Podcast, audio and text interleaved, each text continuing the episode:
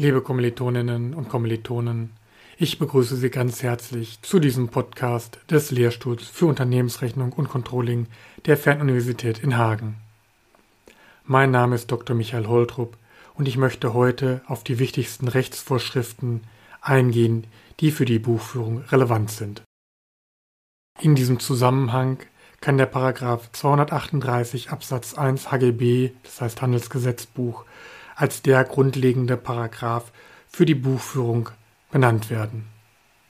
Was steht dort drin? Jeder Kaufmann ist verpflichtet, Bücher zu führen und in diesen seine Handelsgeschäfte und die Lage seines Vermögens nach den Grundsätzen ordnungsmäßiger Buchführung ersichtlich zu machen.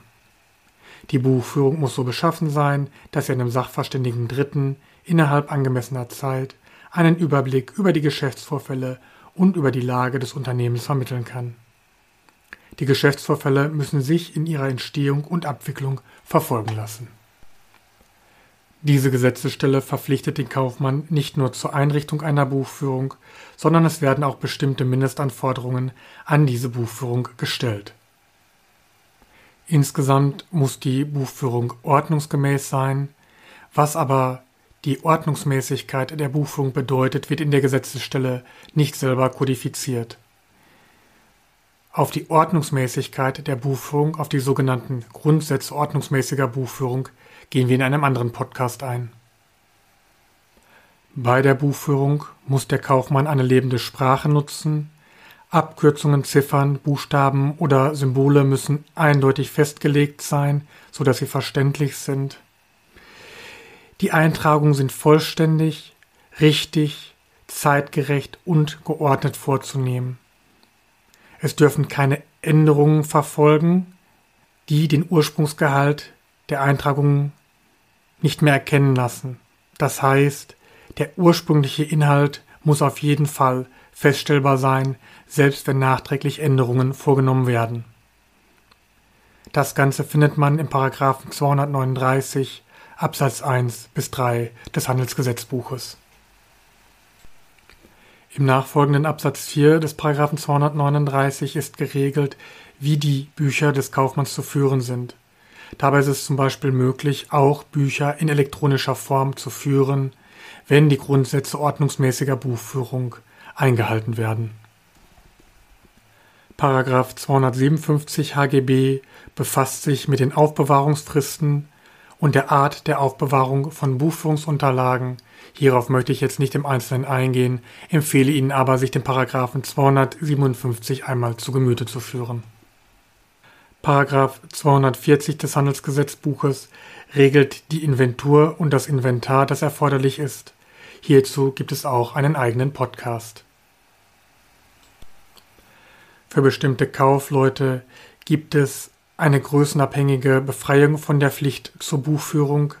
Das wird in Paragraph 241a des HGB geregelt.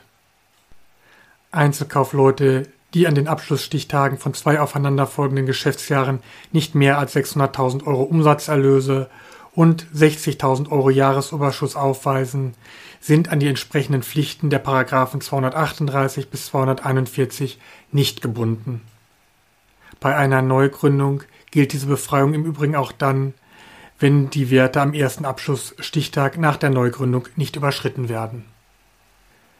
In den Paragraphen 264 fortfolgende des HGBs sind Regelungen festgehalten, die grundsätzlich nur für eine bestimmte Form oder für bestimmte Formen von Unternehmen gelten, insbesondere für Kapitalgesellschaften. Nichtsdestotrotz sind dort einige Inhalte kodifiziert, die grundsätzlich relevant sind für die Buchhaltung. Insbesondere möchte ich an dieser Stelle nennen die Gliederung der Bilanz in Paragraph 266, an denen sich viele Unternehmen orientieren, auch wenn sie nicht dazu verpflichtet sind. Das gleiche gilt für die Gewinn- und Verlustrechnung in Paragraph 275 HGB. Die zweite wichtige Rechtsvorschrift für die Buchhaltung ist die Abgabenordnung.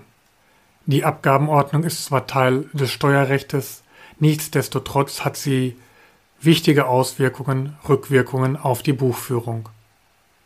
So wird beispielsweise in Paragraph 141 Absatz 1 der Abgabenordnung die Buchführungspflicht auf bestimmte Gruppen erweitert, so dass gewerbliche Unternehmer und Land- und Forstwirte ebenfalls zur Buchführung verpflichtet werden, wenn sie mehr als 600.000 Euro Umsatz im Kalenderjahr oder selbstbewirtschaftete land- und forstwirtschaftliche Flächen mit einem Wirtschaftswert von mehr als 25.000 Euro oder einen Gewinn aus Gewerbebetrieb von mehr als 60.000 Euro im Wirtschaftsjahr oder einen Gewinn aus Land- und Forstwirtschaft von mehr als 60.000 Euro im Kalenderjahr gehabt haben.